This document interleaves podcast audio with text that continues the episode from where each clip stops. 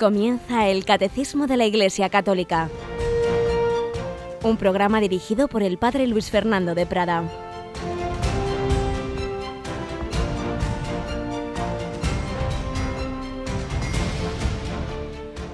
Alabados sean Jesús, María y José. Muy buenos días, queridísima familia de Radio María. Aquí estamos una semana más en este mes de octubre, en este mes del Rosario bajo la mirada de la Virgen María, seguimos penetrando en el misterio, pidiéndoselo al Señor, que nos ayude a penetrar en el misterio del Hijo de María, del Hijo de Dios, de Jesucristo, en esta parte tan bonita del Catecismo, la segunda parte del credo, creo en el Hijo eterno de Dios, Dios de Dios, luz de luz, hecho hombre por nosotros y por nuestra salvación, el misterio de Cristo, centro de nuestra fe cristiana. Tenemos con nosotros a Yolanda. Buenos días, Yoli. Muy buenos días, padre. Y es también la última semana del sínodo. Vamos recibiendo esas crónicas diarias del Padre Mario y el domingo terminaremos eh, también nosotros con la retransmisión de, de la Santa Misa de clausura del sínodo, ¿verdad? así es. Será pues a partir de las 10 de la mañana aproximadamente. Así que ahí seguimos, debemos seguir pidiendo mucho esta semana decisiva para el sínodo y como todos los obispos nos recuerdan, empezando por el Papa, claro, la importancia de la oración, de que pidamos la luz del Espíritu Santo para esta última semana de deliberaciones. Hagámoslo de todo corazón. Y, y os pedimos también pues que, que encomendéis que a la semana siguiente, bueno, ya empezando el domingo, pues se va a celebrar el Congreso Mundial de Radio María. Cada tres años nos reunimos directores y presidentes y a veces algunos otros directivos de todas las Radio Marías del mundo, que como sabéis está ya presente en unas 70 naciones. Nos reunimos en Italia, concretamente en Colevalenza, un santuario a 100 kilómetros de Roma, fundado por una española, beatificada hace, hace, un año, me parece recordar, la Madre Esperanza de Jesús Alama, fundadora de los hijos e hijas del amor misericordioso. Un, espíritu muy parecido a Santa Faustina Kowalska, pero estas cosas que nos pasan, que conocemos mejor a la querida Santa Polaca que a una española, la Madre Esperanza, que es más conocida quizá en Italia, pues bien, en ese santuario del amor misericordioso, donde está enterrada esta fundadora ya beatificada, la Madre Esperanza, nos vamos a reunir eh, desde el domingo hasta el viernes, con lo cual la semana que viene no haremos el catecismo en directo, sino repasaremos temas anteriores, pero os pedimos también oración por los frutos de este Congreso Mundial. Cuando un servidor empezó aquí en la dirección de Radio María, pues justo era hace tres años, hubo otro congreso y la verdad es que me impresionó mucho y me ayudó mucho el conocer para conocer Radio María, el ver directores de todos los continentes, de todas las razas, de, tantísimas naciones, el ver tantas personas entregadas a la evangelización a través de la radio, el ver como una semilla tan pequeña que se había sembrado en, en aquel pueblecito de Italia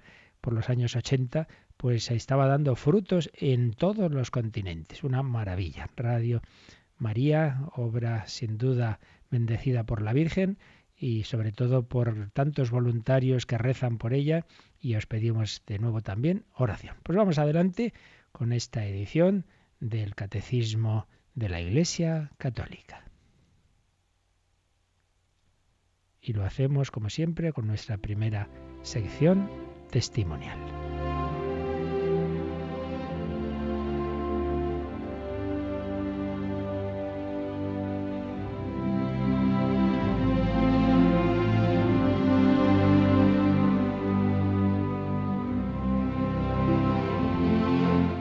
Esta primera sección testimonial. Llevamos unas semanas en que ya que estamos hablando de Jesucristo, pues la primera sección la dedicamos a personas que se han encontrado con Jesucristo, que le han conocido especialmente tras tiempo de no haberle conocido, dicho de otra manera, a conversos, a hombres y mujeres del siglo XX, siglo XIX, siglo XXI, que han conocido a Jesús ya de adultos y concretamente Vamos a recordar unos días a un converso español muy famoso en su momento, Manuel García Morente, gran profesor de filosofía. Vivió entre 1886 y 1942. Murió relativamente joven, de manera inesperada, por un ataque de corazón. un hombre de gran categoría intelectual. A los 25 años ya había ganado la cátedra de ética en la Universidad Central de Madrid, se llamaba la que hoy es la Complutense, en la Universidad Central de Madrid, con 25 años, ya era catedrático de filosofía, un hombre muy brillante. Su padre pues se sentía orgulloso de su hijo, pero su madre, su madre tenía otra escala de valores. Su madre, una mujer sencilla de fe, que había muerto cuando Manuel tenía apenas ocho años, pero tuvo el tiempo justo para depositar en el hijo, en el corazón del hijo, las primeras semillas de fe. El padre Ángel Sanz, en el librito Nube de Testigos, le escribe una carta imaginaria a García Morente y le dice, perdiste la fe a los 15 años. Tu hermana al saberlo se echa a llorar y escucha asombrada esta respuesta tuya. Déjate de pamplinas, Guadalupe. En 1913, antes de contraer matrimonio, haces ante el párroco de la Concepción, famosa parroquia de la Concepción de Goya en Madrid, haces profesión de confesión de no creyente en su boda. Diez años después, en el funeral de tu esposa, no te arrodillarás, quedó viudo joven, no se va a arrodillar en ese funeral de su esposa. En fin, 35 años con la fe arrumbada entre los trastos inútiles. Así empieza la vida de este hombre. Eh, de pequeñito había recibido la fe, pero enseguida la perdió, como había perdido a su madre, ya hemos dicho, a los ocho años. Gran carrera universitaria, eh, una figura muy prestigiosa y estalla la guerra civil. En 1936, aparentemente no era una persona eh, con un perfil que le diera motivos para temer nada de la, de la República Española y del bando donde le había quedado en Madrid. Era públicamente conocido como ateo, pero lo que pasa en las guerras civiles, en que se juntan las cuestiones ideológicas con rencillas personales y le llega el aviso de que corre peligro y se asusta mucho además cuando sabe que a un yerno suyo lo han asesinado simplemente por ser católico, por ser de la adoración nocturna. Y en efecto el 28 de agosto de 1936 se lo comunican, dice, recibí la noticia de su muerte estando yo en la universidad, en el acto de entregar al el decanato a mi sucesor, el señor Besteiro. Yo comprendí enseguida que había sido asesinado y la impresión que la noticia me produjo fue tal que caí desvanecido al suelo. Cuando volví en mí pedí al señor Besteiro que interpusiera toda su influencia para lograr el rápido y seguro traslado de mi hija y nietos de Toledo a Madrid. Besteiro, que era un caballero, accedió y lo consiguió. Al mes, el 26 de septiembre, recibí el aviso confidencialísimo de que urgía me ausentara de casa y si fuera posible de España, pues ciertos elementos habían acordado darme muerte, como era usual entonces. Como decíamos, en las guerras civiles las rivalidades personales se mezclan con las políticas y entonces huye precipitadamente a París. Y allí está en París. Llegué a París sin dinero, con el alma transida de angustia y de dolor y corroída por preocupaciones de índole moral. Había hecho bien en abandonar mi casa y a mis hijas, estaba viudo desde 1923, y ponerme egoístamente a salvo. Claro, no le había quedado otra opción, pero le quedaba la duda y un sentimiento de impotencia. Así en París el insomnio fue el estado casi normal de mis noches tristísimas. Cavilaba sobre su familia y sobre su suerte pero también empezaba a verse de un modo distinto que antes. A veces repasaba en la memoria todo el curso de mi vida, veía lo infundada que era la especie de satisfacción modorrosa que sobre mí mismo había estado viviendo.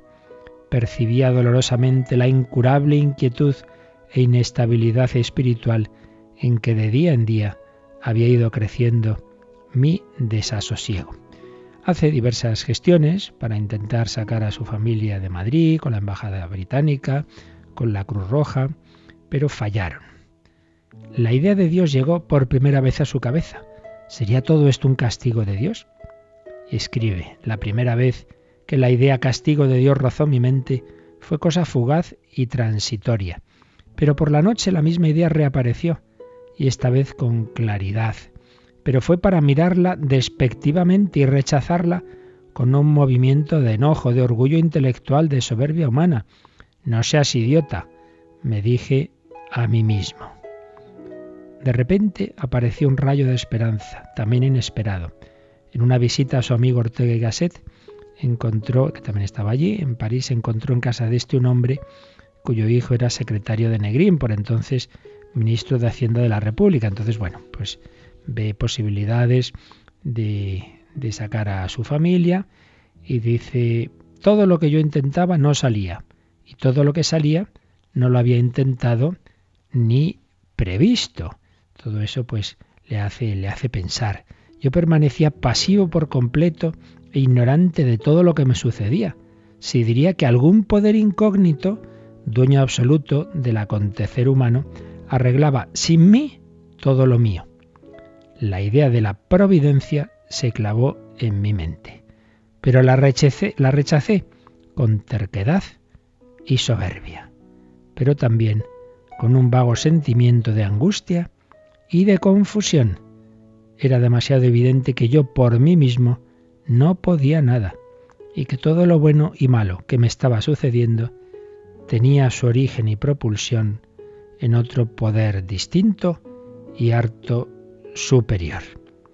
Las noches eran atroces. ¿Qué está haciendo de mí Dios, la providencia, la naturaleza, el cosmos, lo que sea?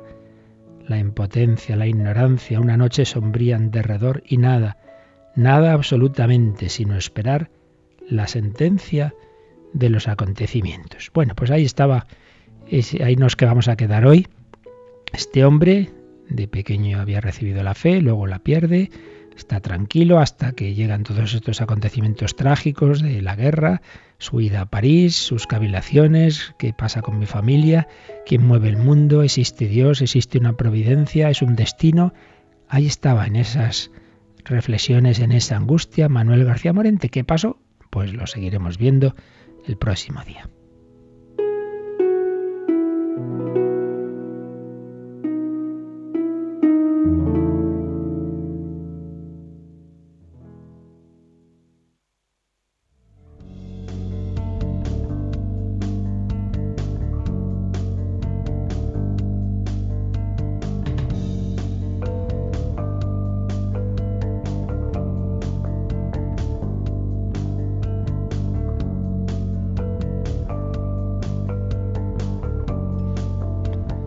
Bueno, Yolanda, te has quedado intrigada. ¿Qué pasaría con la historia de García Morente? Sí, no vale eso de que dejar la historia en medio. Así, mañana escuchar el catecismo. Bueno, pues hoy vamos a empezar por donde solemos acabar. Y a veces ocurre que tenemos muchas preguntas o muchos correos y no nos da tiempo, así que para que no nos pase eso, teníamos de la otra vez aquí un par de correos que, que vale la pena que los expliquemos un poquito la respuesta con calma, no sea que al final no nos dé tiempo. Así que a ver, dinos lo que teníamos pendiente. Sí, tenemos una pregunta de Maika. La pregunta es si la Iglesia Ortodoxa se separó por el tema de Madre de Dios o solo por el del ubicumque del credo. Y también que ha oído que hoy día ya aceptan lo de Madre de Dios, ¿es cierto? No, pues o sea, sí, claro que es cierto, pero hay un error de, de, Maica. No tiene nada que ver la separación de, de la Iglesia Ortodoxa Oriental con lo que vimos el último día del concilio de Éfeso, de proclamar a María como Madre de Dios. Al revés, recuerdo que comentaba que estos primeros concilios, los grandes concilios ecuménicos, que recuerdo que son en Nicea el primero, en el 300 25, primero de Constantinopla, 381, en esos dos es de donde procede el credo largo que decimos de la misa, ¿verdad? El credo niceno-constantinopolitano, luego Éfeso, 431, luego, como veremos hoy, eh, Calcedonia, 451, y otros posteriores que hubo en la misma Constantinopla. Pues bien, todos estos concilios, grandes concilios ecuménicos donde se precisa la fe en la Santísima Trinidad y en Jesucristo, son aceptados por todas las grandes ramas cristianas y por supuesto por la Iglesia ortodoxa, por tanto no no no tiene que ver.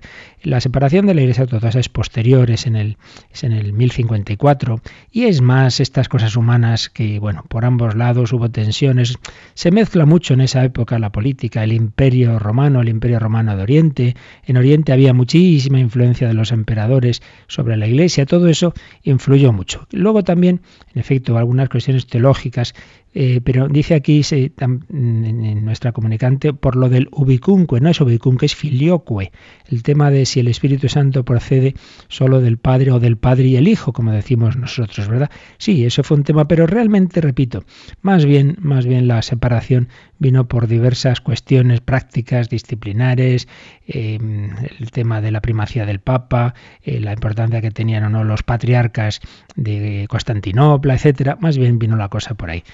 Lo que nos importa quedarnos eh, de, esta consulta, que por supuesto agradecemos, es por un lado que mm, la Iglesia Ortodoxa acepta totalmente estos concilios, por tanto eh, cree en todo lo que nosotros, únicamente es verdad que luego en el credo nosotros añadimos posteriormente en, la procesión del Espíritu Santo eh, que procede del Padre y del Hijo, filioque y del Hijo, ese sí que es un tema, pero que como ya veremos cuando lleguemos a la parte del Espíritu Santo, hoy día, digamos, los teólogos de un lado y de otro ven que en el fondo, en el fondo son distintas formas de decir, de decir lo mismo. Tampoco es un problema insalvable, ni mucho menos, ¿no?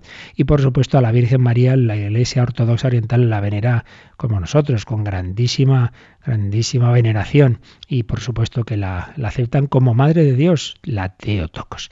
Así que sin problema en ese punto. Y otro correo que teníamos más largo. Sí, de María de la Natividad.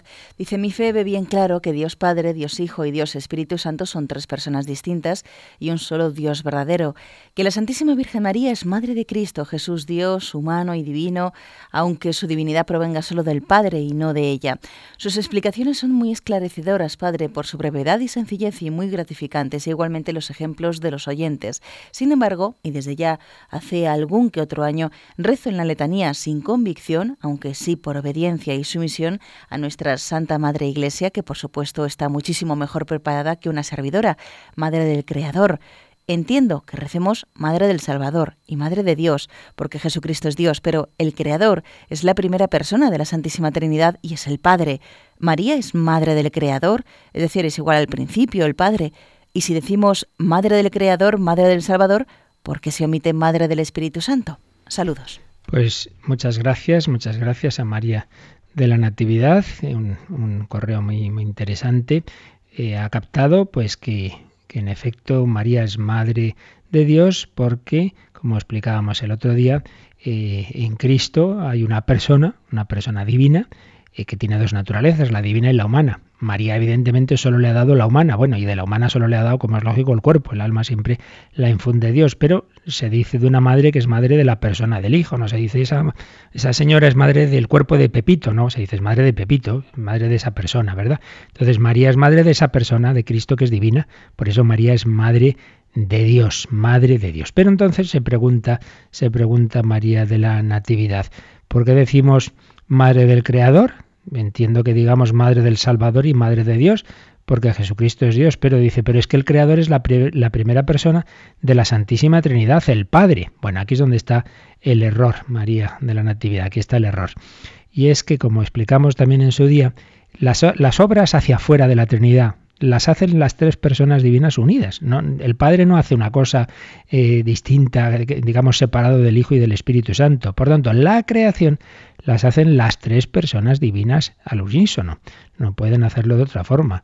Son el Padre, el Hijo y el Espíritu Santo quienes realizan la creación. Otra cosa es, lo que también ya en su momento vimos, lo que se llaman las apropiaciones, es decir, que algo que en realidad es común a las tres personas divinas, nosotros, en nuestra manera de, de hablar, la apropiamos especialmente, digamos, vemos una especial relación de esa obra, en este caso de la creación, con una persona como es la persona del Padre. Dado que el Padre es el origen de la Santísima Trinidad, el Hijo y el Espíritu Santo proceden del Padre, entonces en ese sentido dice, bueno, parece también como más más congruente decir que la creación sobre todo procede del Padre. Bueno, es una manera nuestra de hablar, pero la creación la han hecho las tres personas divinas. ¿Por qué? Primero, pues eso, porque las tres son un solo Dios. Entonces Dios no separa al actuar hacia afuera. Pero es que incluso explícitamente tenemos bastantes textos en el Nuevo Testamento que nos hablan de que el Hijo de Dios es el Creador. Por ejemplo, el prólogo de San Juan, y vino al mundo, el mundo fue hecho por él y el mundo no lo conoció o en San Pablo, todo ha sido hecho por Él y para Él, por Él y para Él. Es decir, que el Hijo de Dios es creador, no solo es el Padre. Y el Espíritu Santo es creador, veni creator spiritus, ven espíritu creador. Por tanto, decimos Madre del Creador porque no solo el Padre, sino también el Hijo, el Hijo eterno de Dios, Jesucristo, eh, bueno, le llamamos Jesús una vez que se ha hecho hombre, pero antes de hacerse hombre, como segunda persona de la Santísima Trinidad, era, eh, era con el Padre y el Espíritu Santo creador. Aquí es donde está la clave. Pero lo que me está muy bien también, que decía nuestra, nuestra comunicante, que aunque no lo entendía, rezaba la letanía con obediencia a la Santa Madre Iglesia, que claro, sabe mucho más que nosotros. Pues muy bien, esa es la fe, ¿no? Y bueno, no solo la fe, sino es el sentido común, porque es como si uno va a una universidad, ¿verdad? Entonces el profesor, un catedrático que sabe mucho, explica una cosa y uno la entiende y dice, ah, pues seguro que, está equivocándose, hombre. Un poquito de sentido común, hijo. Pregunta y aclárate, ¿no? Pero seguro que sabe más que tú. Pues esta es la actitud. Muchas veces no entenderemos cosas, pues, pues claro, pues normal. Primero porque son cosas muy de lo alto que, muchas veces nos superan, pero segundo porque, hombre, que, la teología eh, no es tan fácil, ¿eh? son años y años de estudio y siglos en que la Iglesia le ha costado a sus miembros pues, profundizar en estas verdades y, exponerlas con, con, la terminología adecuada, como estamos viendo en la historia de los concilios. Por tanto, que es normal que a veces no entendamos, pero que tengamos esa actitud de decir, bueno, ya lo entenderé un día, pero seguro que esto es verdad. Pues en efecto, eh, reza tranquilamente con toda convicción madre del Creador, porque el Creador no solo es el Padre, el Creador son el Padre, el Hijo y el Espíritu Santo, tres, las tres personas divinas actuando al unísono. Y me estoy acordando que tenía otra... Ah, bueno, sí, sí. Tenemos también una pregunta de Guillermo de Canarias. ¿Quién es en la Biblia el león de Judá? Bueno, pues es uno de los términos que, que se usaba para el Mesías esperado. El Mesías esperado. No hay que olvidar que Jacob eh, están aquellos grandes patriarcas, ¿no? Abraham, que tiene por hijo a Isaac, e Isaac a Jacob. Y Jacob tiene doce hijos. Y de los doce hijos está Judá.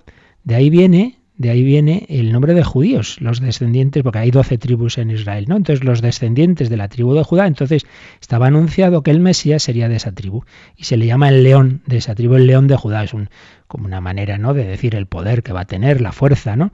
Entonces el león de Judá es el Mesías. Y luego había otro correo que no sé dónde se me ha quedado, que recuerdo, si lo encontramos otro día lo leeré con calma, pero bueno, sí que eh, la idea me parece importante porque hablaba algo así de como si el alma, el alma fuera algo divino, fuera algo divino. Entonces ahí hay un error. No, no. la naturaleza humana, todos tenemos cuerpo y alma. Eso es a un nivel natural. El alma es algo espiritual, como los, los, ángeles son puros espíritus, nosotros somos esa síntesis, esa unidad sustancial de cuerpo y alma. Pero no quiere decir que sea algo divino. Otra cosa distinta es el Espíritu Santo que nos da la gracia de Dios. Eso sí, la naturaleza divina es la participación de la naturaleza divina, es la gracia. Eso es otra cosa. Pero en sí mismo el alma no es algo divino, es algo creado, es algo natural, es algo por lo que podemos eh, pensar eh, en algo no, algo que supera lo, concreto y lo, y lo, material. En fin, eso también lo vimos en su día al hablar, del hombre, ¿no? La antropología, todas las razones que nos hacen ver que no somos pura biología. Entonces, eh, el ser humano tiene cuerpo y alma. Y Jesucristo tiene cuerpo y alma. Pero en ese sentido, el alma no es algo divino. El alma es algo del orden natural.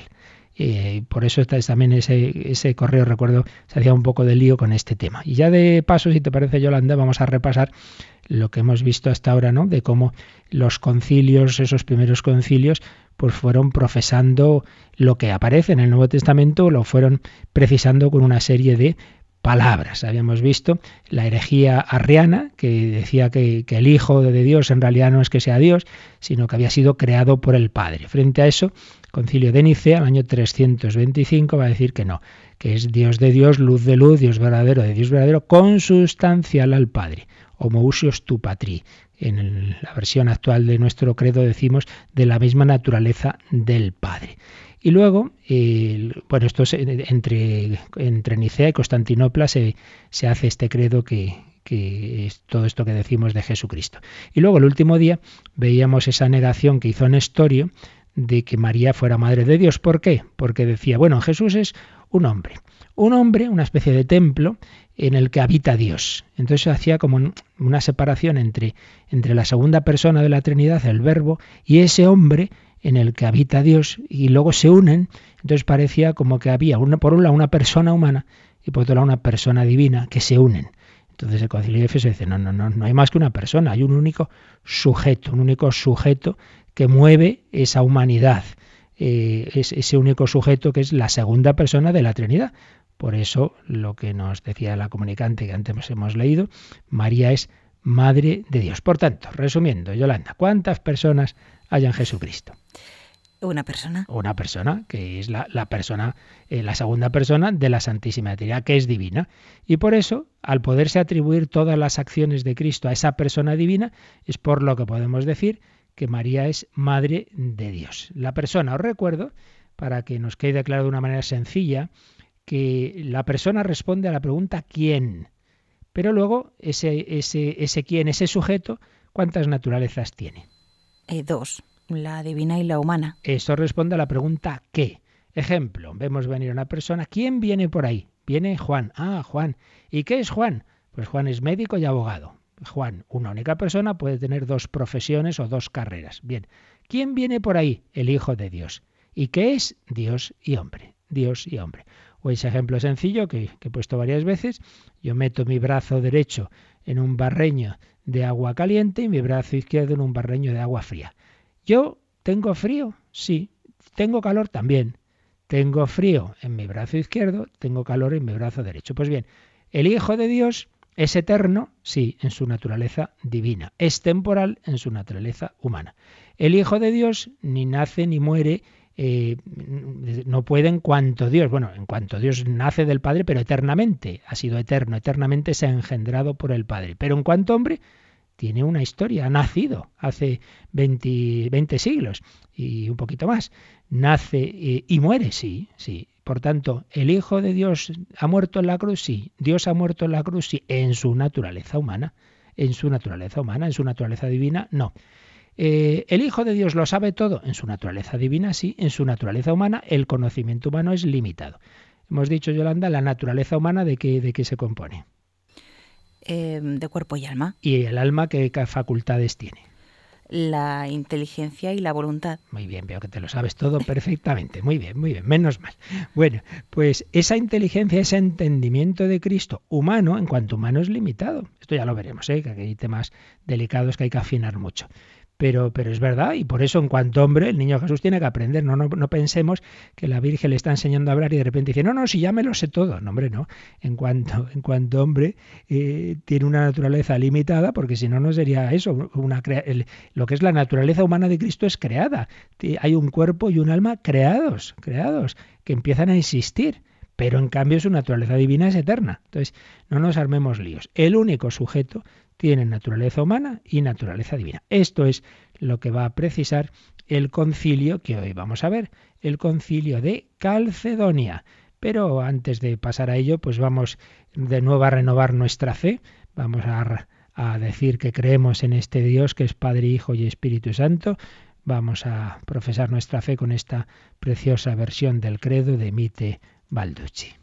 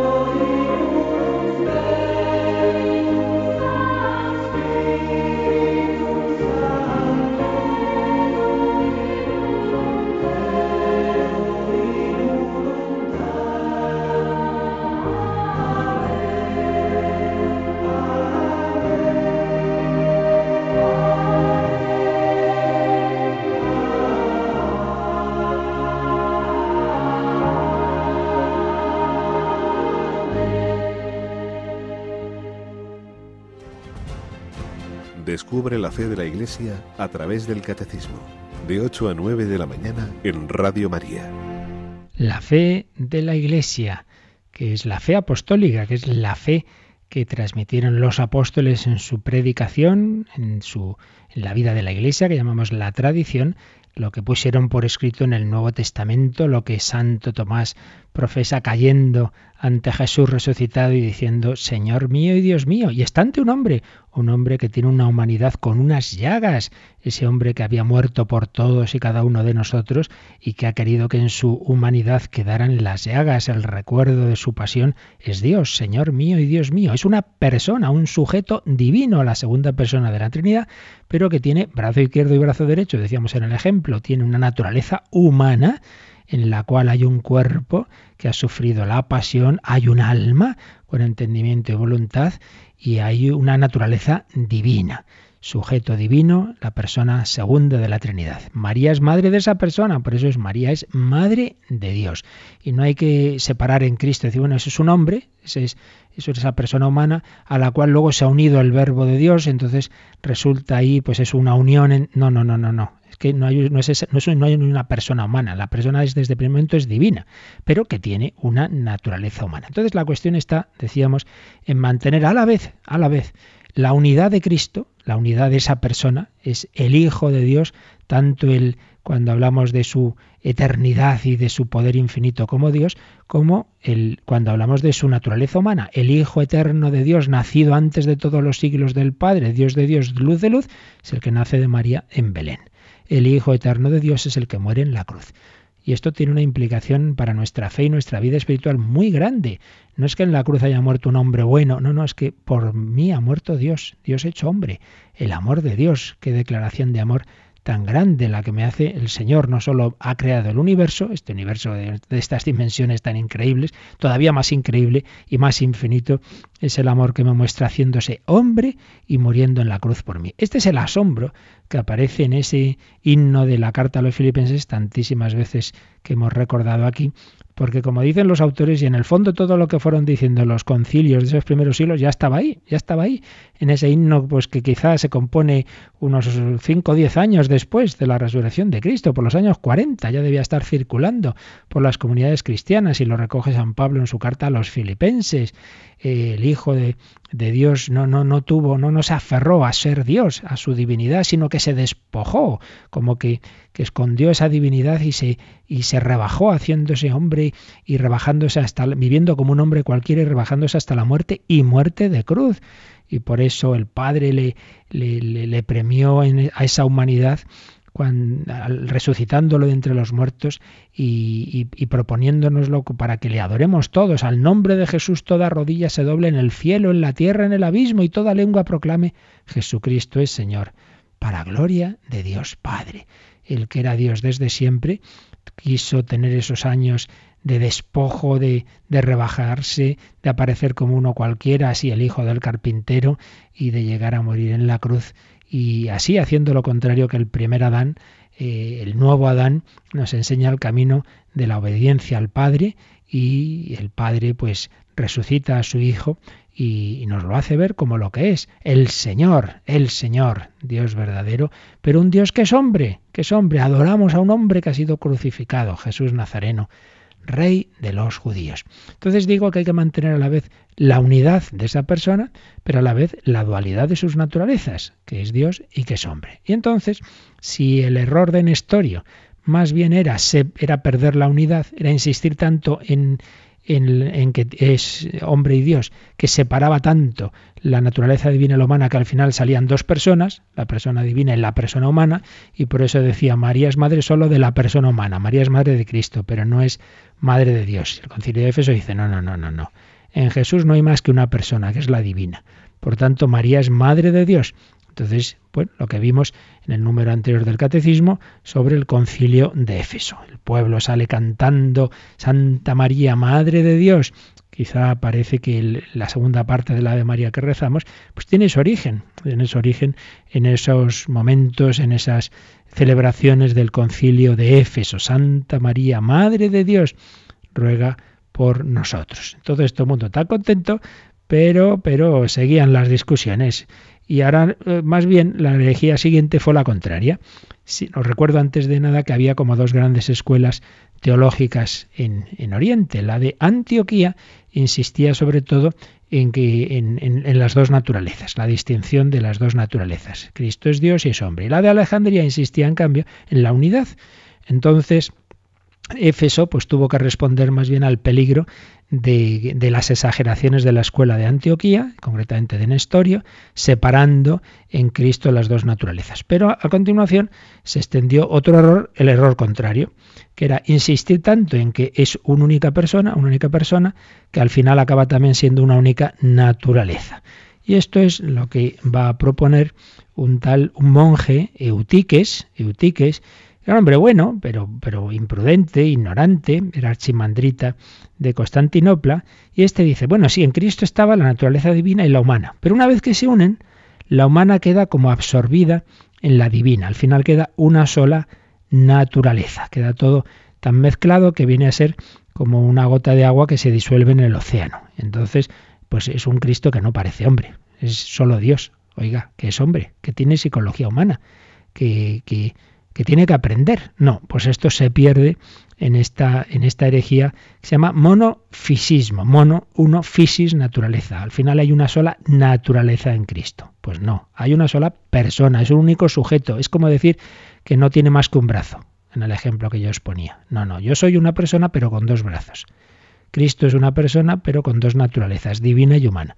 En cambio, el monofisismo dice que no hay más que una naturaleza al final, la naturaleza divina, porque la humana queda como disuelta en la divina. Claro, es un Cristo que no tiene una verdadera psicología humana, que no tendría sentimientos humanos, todo es muy, muy divino. Fijaos que en nuestra época actual más bien el peligro es, es no ver la divinidad de Cristo, pero hay que reconocer que en los ámbitos, digamos, más de piadosos y de gente buena y espiritual, a veces se da este otro error un Cristo tan divino que no parece humano. Entonces, oh, claro, Cristo lo sabía todo, como era Dios, oh, sufría, hombre, sufría, pero bueno, como era Dios no, no sufría igual. Oiga, oiga, que era Dios y hombre, y como hombre sufre mucho más todavía por su gran sensibilidad. No es verdad que por ser Dios su humanidad no sea una humanidad plena que le dé pena la traición, que no tenga tristeza. Cristo tiene tristeza en Gesemaní.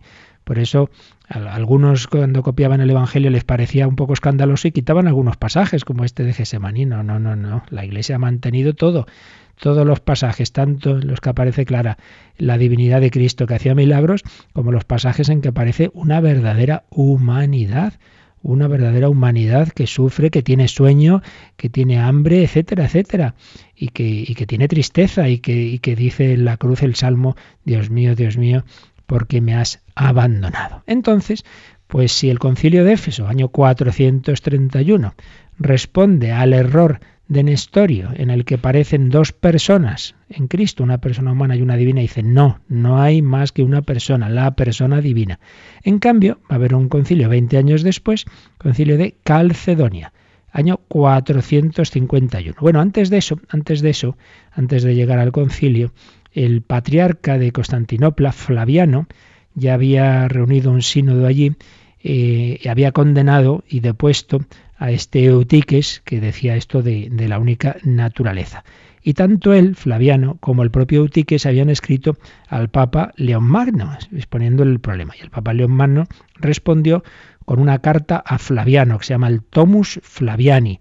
Es una carta dogmática que luego el concilio de Calcedonia va a asumir como expresión de fe universal, como expresión de la fe católica. Y por supuesto, Papa San, San León Magno, uno de los grandes papas de la historia de la Iglesia, que tiene ese apelativo de Magno, que también en nuestra época pues se le ha dado a Juan Pablo II el Magno, pues este Papa San León Magno responde diciendo que, que, estaba bien condenado Eutiques, que en Cristo no hay una sola naturaleza divina, sino la divina y la humana, y, y bueno, exponiendo lo que luego va a decir el concilio de Calcedonia, porque a pesar de esa carta, pues muchos siguen sin, sin, sin aceptar, sin aceptar la, la respuesta y entonces pues va a ser necesario ese, ese concilio de Calcedonia. Hay que decir que antes de ello, antes de ello hubo, hubo una intromisión de, del, del emperador Teodosio II que eh, consiguió la convocación de un sínodo en Éfeso en el año 449.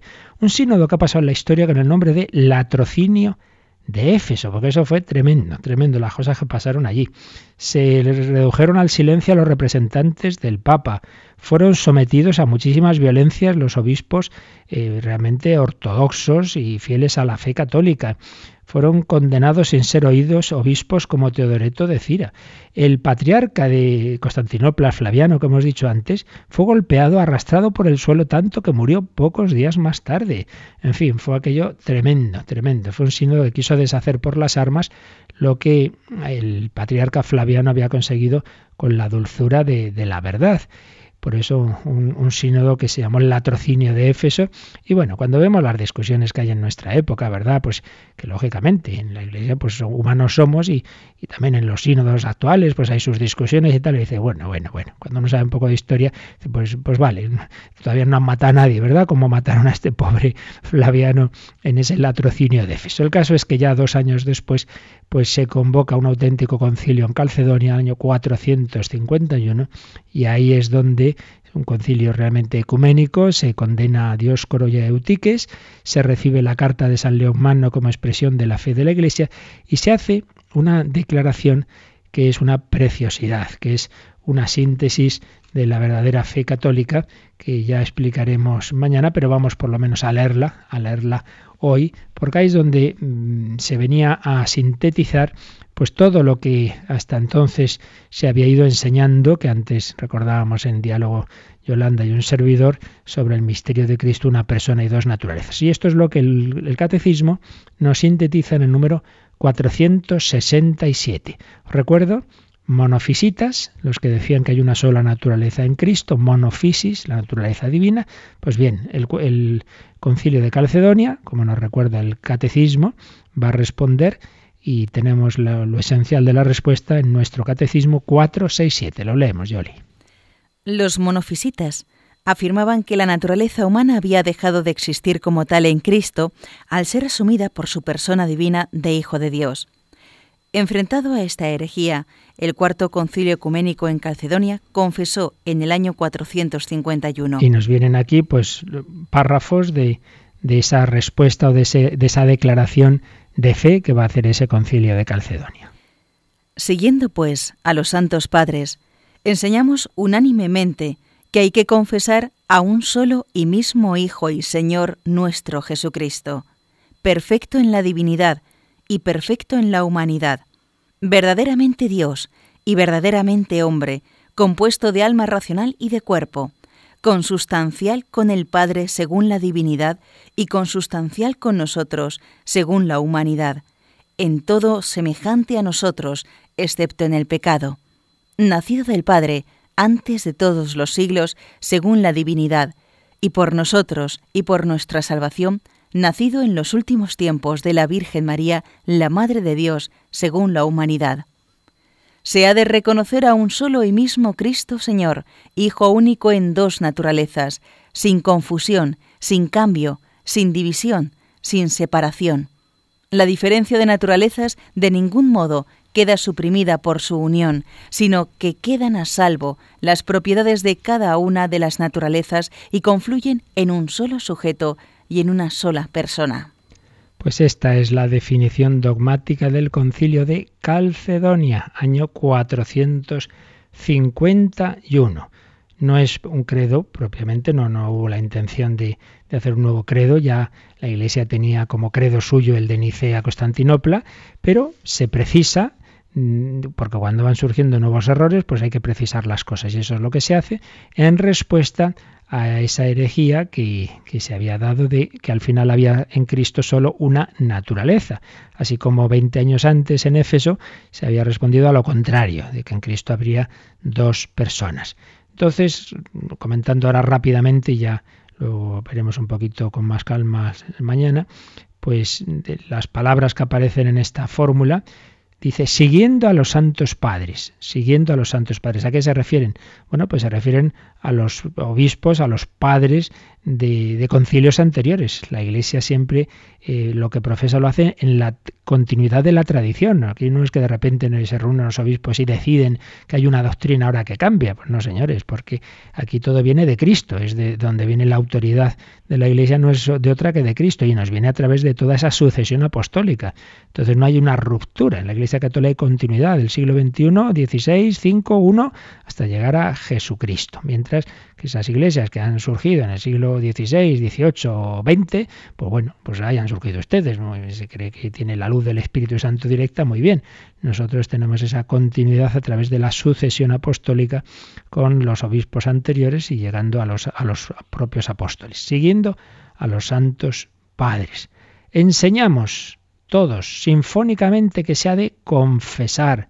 Confesar no es una mera cuestión intelectual, es un acto de fe, un acto de fe. Confesar que y nos habla de Cristo con estos términos, uno y el mismo, uno y el mismo. Esta fórmula va a aparecer en toda la definición, en toda este documento de Calcedonia. Uno y el mismo, uno y el mismo, el único. Esto es lo que había insistido Éfeso, ¿verdad? Unidad de sujeto en Cristo. Pero a esa unidad de sujeto se le van a atribuir las perfecciones de la divinidad y de la humanidad. Por tanto, unidad, pero también dualidad. Y esa dualidad se va, eh, dentro de la unidad, se va a expresar con cuatro, mm, cuatro variaciones, digamos, sobre un mismo tema. De ese uno y el mismo nuestro Señor se va a afirmar la perfección de su divinidad y de su humanidad, perfecto Dios y perfecto hombre. La verdad de su ser Dios y de su ser hombre, compuesto de alma racional y cuerpo.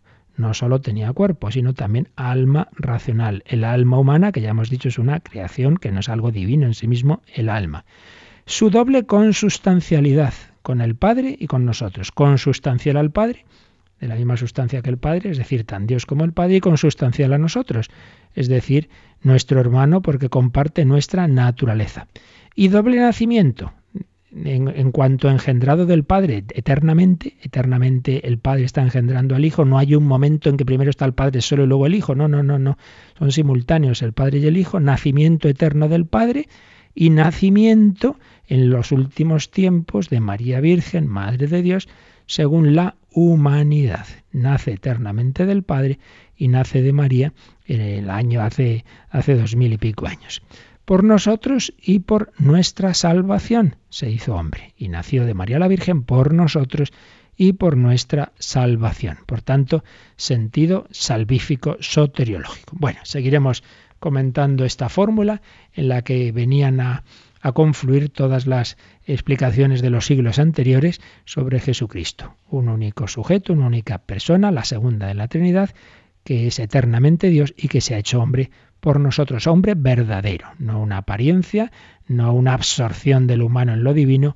hombre verdadero con sentimientos, con una inteligencia que tiene que aprender las cosas, etcétera, etcétera. Bueno, lo dejamos aquí y aunque ya hemos tenido hoy bastante respuesta a preguntas a través de correos, pero bueno, estos últimos minutos de reflexión, también si queréis hacer preguntas eh, por el correo o por teléfono, pues podéis hacerlo ahora mismo.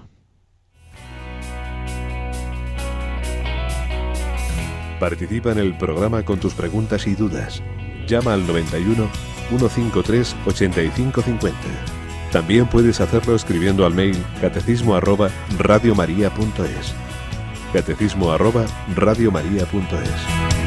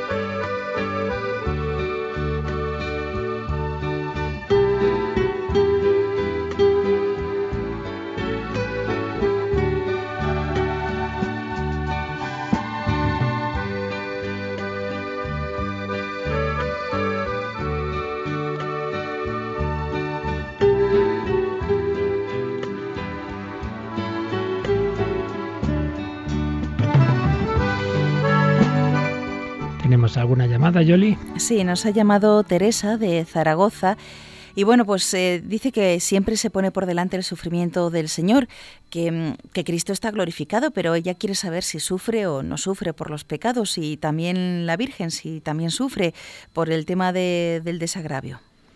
Entiendo que se refiere, claro, ahora una vez que Jesús ha resucitado bien, que hay un primero hay que distinguir, está claro que sufrió total y absolutamente eh, eso, antes de la resurrección, ahí creo que no hay ninguna duda. La cuestión que se plantea muchas veces la teología es, una vez que Jesús ha resucitado, está glorioso en el cielo y la Virgen María también sufren, desde luego en el sentido eh, de la palabra sufrir en el que usamos para hablar de la pasión, no, eso está claro, porque ya está glorificado, está viendo al Padre, etcétera. Pero eso quiere decir que le dé igual lo que nos pase, pues tampoco, tampoco porque, por ejemplo, recordemos no solo Cristo, sino el Padre. Cuando Jesús dice, eh, mayor alegría habrá en el cielo por un pecador que se convierte que por 99 justos que no necesitan penitencia. Mayor alegría habrá en el cielo es una manera de decir mayor alegría habrá en Dios. Entonces, si Dios se alegra cuando un pecador se convierte, de alguna manera le duele cuando es lo contrario, pues podemos pensar que sí. Entonces, esto es un tema muy complicado, la teología del dolor de Dios que se llama que se lleva años profundizando en ello, que hay algunas alusiones en algunos documentos, pues ya hubo de Juan Pablo II, de Benedicto XVI. Entonces, no se sabe, es muy difícil, es un tema realmente muy misterioso, que Dios por un lado es infinitamente feliz y entonces Cristo, una vez ya glorificado, pues claro, su humanidad participa de esa plena y absoluta felicidad, pero que a la vez eso no significa que no le afecte nuestro bien y nuestro mal y concretamente nuestro pecado.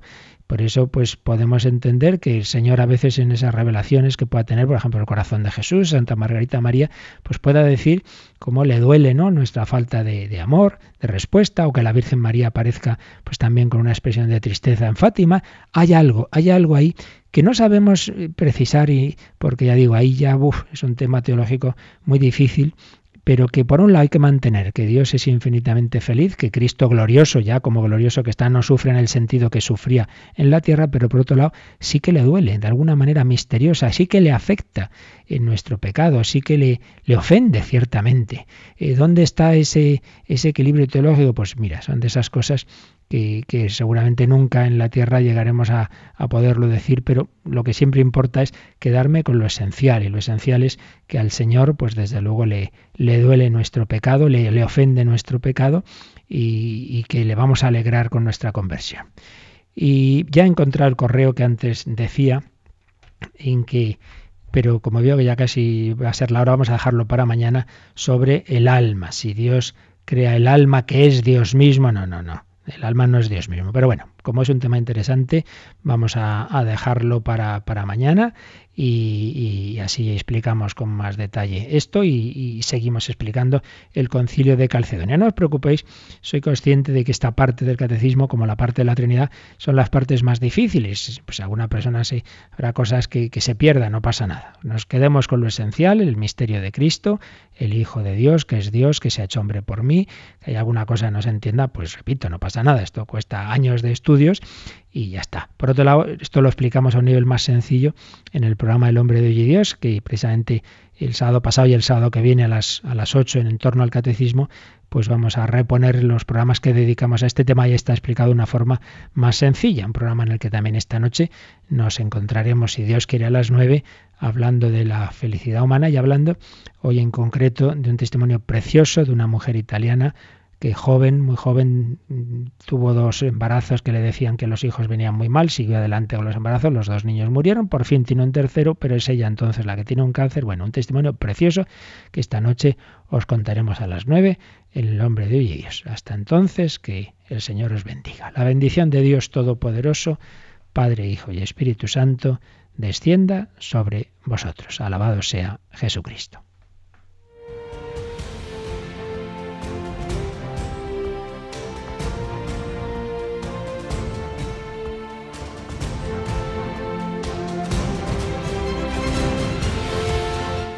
Han escuchado en Radio María el Catecismo de la Iglesia Católica,